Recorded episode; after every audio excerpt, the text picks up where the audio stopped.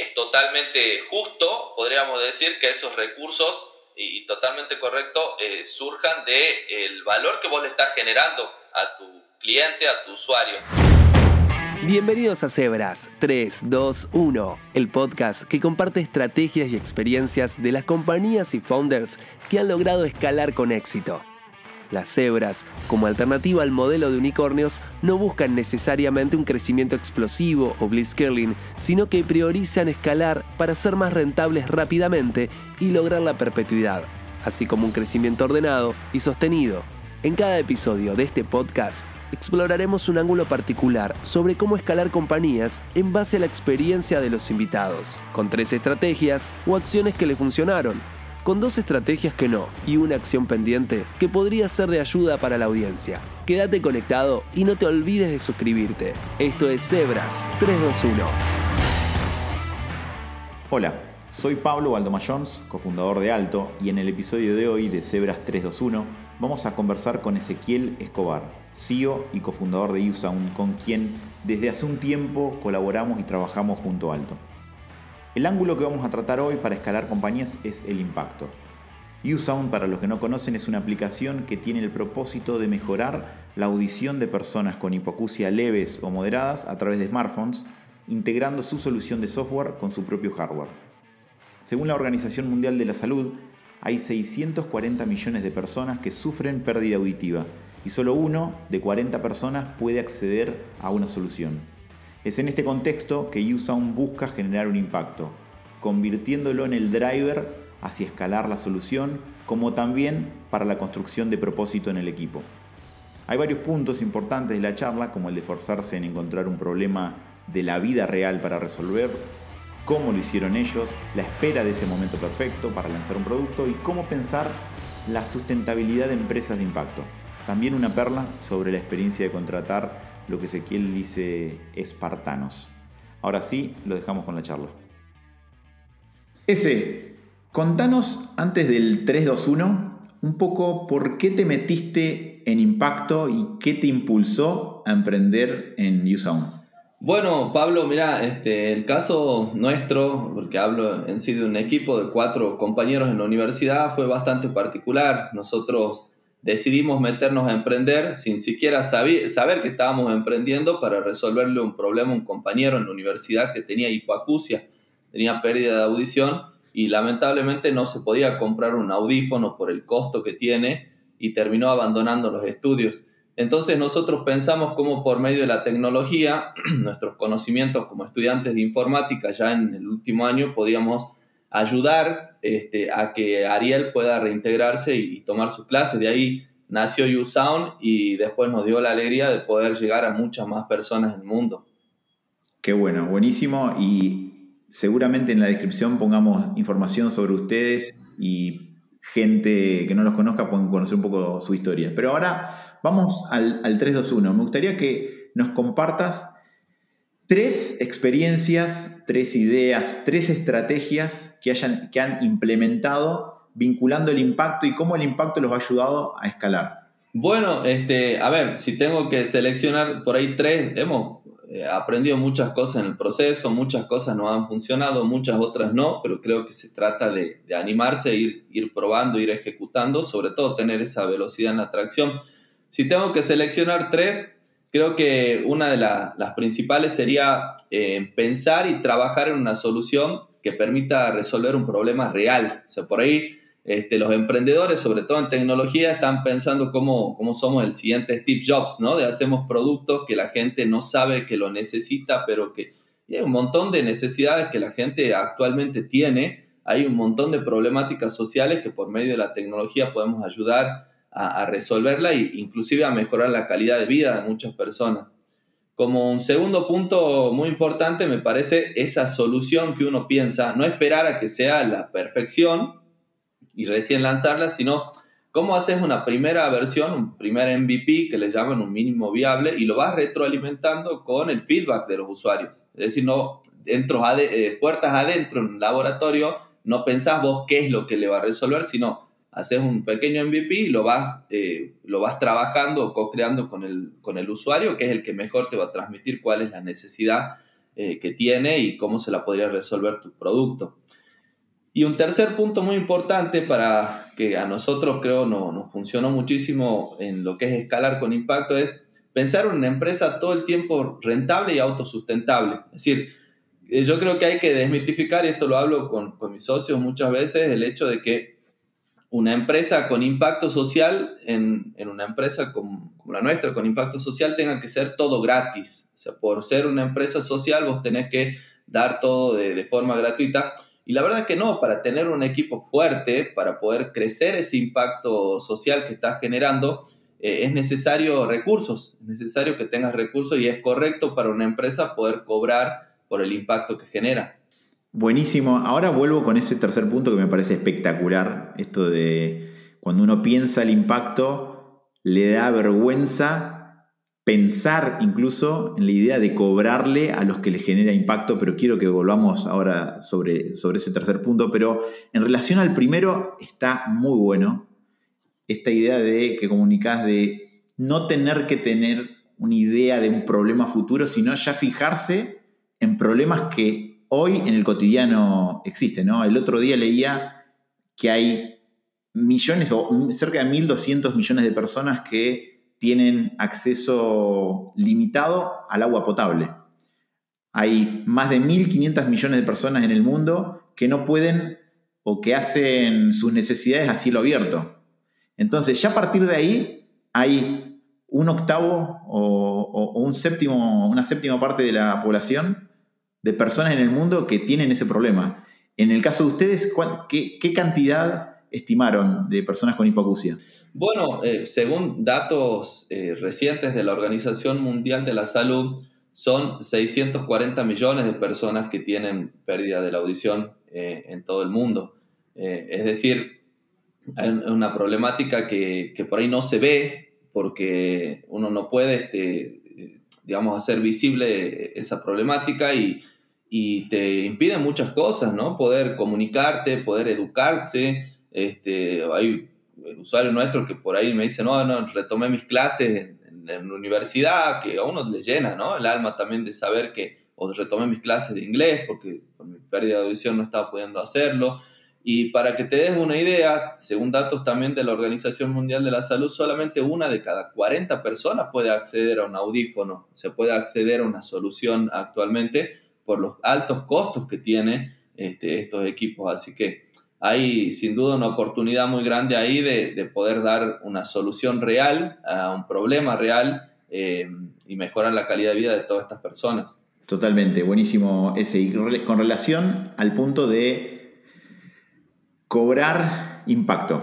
¿Alguna vez se preguntaron o tuvieron esa discusión, me imagino, con entre los cofundadores de tenemos que cobrarlo, no tenemos que cobrarlo? Y explícanos por qué el impacto o el servicio y los productos que las empresas de impacto generan tendrían que ser cobrados en su mayoría, ¿no? Hay algunos que no, pero ¿por qué crees que USound eh, tiene que ser cobrado? Sí, ese, ese debate se generó internamente, pero es también por la misma presión del entorno, ¿no? Instituciones externas, hablo de mismo gobierno, este, ONGs, eh, fundaciones para hipoacúsicos, todo el mundo te, como que te va generando también esa presión de, che, pero ¿cómo van a cobrar por esto? Si la gente lo necesita, si sí, la gente lo necesita, pero nosotros somos cuatro y, y si entre los cuatro podemos hacer cinco. Seguramente si podemos crecer más en, en equipo, eh, profesionalizar más procesos, tener más herramientas, podemos hacer 100. Pero para eso nosotros no teníamos un peso, no teníamos eh, dinero para poder invertir en eso. Necesitábamos empezar a, a crecer de, de esa forma. Entonces, se da ese debate internamente, se da también de forma externa. Yo me he juntado en un momento con, con un inversor, este, cuando estábamos ahí, bueno, viendo cómo crecíamos y demás, y me decía, mira, yo la verdad este, tengo dudas de, poner dinero porque yo no sé si en algún momento ustedes se van a dedicar a la filantropía, van a empezar a regalar la solución y qué es lo que va a pasar también con, con mi inversión. O sea, hay también alrededor, ¿no? Más allá de uno mismo que dentro del equipo, externamente, eh, por ahí este, esta idea de que la empresa con impacto social este, tiende a que tiene que ser todo gratis. Por eso decía, desmitificarla. Y, el por qué es muy claro, para vos crecer ese impacto, lo que dije hace un momento, profesionalizar esos procesos, hacer un equipo fuerte, tanto de desarrollo, comercial, soporte, soporte postventa, o sea, gente que te pueda atender el teléfono y ayudar a resolver si tenés algún inconveniente, necesitas recursos. Y para poder crecer ese impacto en otros mercados, hacer eh, promoción, hacer publicidad, este, hacer estrategias comerciales, empezar a crecer en otros países también, necesitas esos recursos, por lo cual es totalmente justo, podríamos decir, que esos recursos, y, totalmente correcto, eh, surjan del el valor que vos le estás generando a tu cliente, a tu usuario. Entonces llegamos a, a, esa conclusión siempre pensando en que, bueno, nosotros queremos hacer algo grande, queremos llevar nuestro impacto social a la mayor cantidad de países en el mundo y de personas, entonces necesitamos generarnos esos ingresos para poder, este, para poder seguir creciendo ese impacto. Bien, ahora yendo a los dos puntos o dos experiencias negativas que se traducen en, en un aprendizaje a, esta, a la hora de generar impacto y escalar compañías. ¿Querés contarnos dos? Sí, bueno, podríamos decir este, entre, también, ¿no? Igual que, que en principio tenemos muchas, por ahí tropezones, malas experiencias. Eh, en, normalmente las conferencias, en los medios se cuentan las cosas buenas, bonitas, pero hay un montón de cosas y, errores y malas decisiones que, que, uno toma y bueno, como emprendedor decimos siempre que sacudirse la tierra y seguir adelante. Por ahí creo que una mala idea para nosotros al principio fue saltar algunos stakeholders que era clave considerarlos este, en, la solución, digamos, integral, ¿no? Es decir, nosotros fuimos hacia la persona, hacia la persona que tiene la hipacusia y queríamos contactarla de forma directa, pero había todo un, ecosistema alrededor que es el profesional de la salud auditiva, que son las entidades sanitarias que regulan los productos médicos. Entonces, en el momento en que nosotros hicimos ese salto, claro, hubo de parte, una oposición fuerte de parte de los, de los fonoaudiólogos, los profesionales de la salud auditiva. El producto no, estaba, eh, no había atravesado por todo un proceso regulatorio, así que tuvimos que este, ajustarnos el cinto ahí y eh, empezar a atravesar todo un proceso de registro sanitario ante la ANMAT, que es la entidad que regula los productos médicos acá en Argentina, y lo hicimos también en otros 10 países de, de Latinoamérica, entre ellos Brasil, este, Colombia, que son países bastante complicados para regular productos médicos y después empezamos a generar un vínculo con el profesional por medio de una herramienta de diagnóstico. Si le hicimos un software que también corre en dispositivo en tecnología mobile y que permite que el fonoaudiólogo, el otorrino, el tecnólogo médico pueda diagnosticar y hacer el seguimiento de su paciente con ese software. Así que hicimos una, una solución integral y eso nos ayudó muchísimo a, a, escalar el impacto ya con el aval o el acompañamiento de eh, médico-científica, digamos, ¿no? Con ese aval. Sí es más costoso, sí es, un camino más largo, pero es el que te hace cimientos sólidos para poder seguir creciendo. Bien, y la segunda experiencia mala que me interesa, le, llamas los espartanos. la segunda experiencia es, bueno, eh, contratar esos, esos espartanos o, viste, esos perfiles que tienen mm, currículums eh, pesados, este, que todo el mundo te dice, mira, contrata a este que es un crack en ventas, este que es un genio en en tal o cual cosa y que se, repaga solo. O sea, los meses ya lo tenemos, hemos hablado con varios emprendedores y no, nos recomendaban eso. Contratarlo, yo no digo que esté mal, al contrario, creo que es fundamental ir eh, profesionalizando y robusteciendo tu equipo, pero contratar a estos espartanos que no creen en lo que vos haces, o sea, que no acompañan la visión. Contratar a alguien que es eh, un experto en ventas y que tiene una maestría y tiene todas las especialidades posibles, pero no cree en el producto que vos estás vendiendo. Si esto realmente funciona, realmente vamos a poder competir contra empresas que están hace 100 años en el mercado. Qué difícil eso porque al ser vos autorizada, eh, termina también derramando en el resto del equipo esas dudas y vos lo último que necesitas es que tu equipo tenga dudas de lo que estás haciendo que esté completamente compacto y, acompañe fuertemente la visión. Entonces la alineación ahí al negocio, pero también a la visión y al producto, es importantísimo lo que decís para el, para el impacto. Fundamental, fundamental sobre todo en empresas eh, de impacto donde justamente el propósito o el driver más fuerte que tenemos es cómo llegamos a, esa, a esas personas que tienen pérdida de audición, cómo llegamos al profesional, cómo generamos incrementamos ese impacto, ese es el driver principal. Eh, por ahí en, otro tipo de, de, negocios de emprendimientos, que no digo que esté mal, pero el driver es cómo crecemos en facturación avasallando con todo, digamos, y, con la competencia y con todo, y por ahí lo nuestro es cómo generamos, cómo crecemos ese impacto. Por eso es fundamental que toda la empresa esté alineada en que lo principal es poder eh, cumplir o acompañar esa visión que tiene la empresa. Bien, ese algo pendiente que tengas, el punto pendiente que tengas para generar impacto. Bueno, mira Pablo, yo la verdad estoy muy orgulloso porque comenzamos así desde muy chiquitito en una piecita, cuatro compañeros, fuimos creciendo, incrementando en, gente, en, usuarios.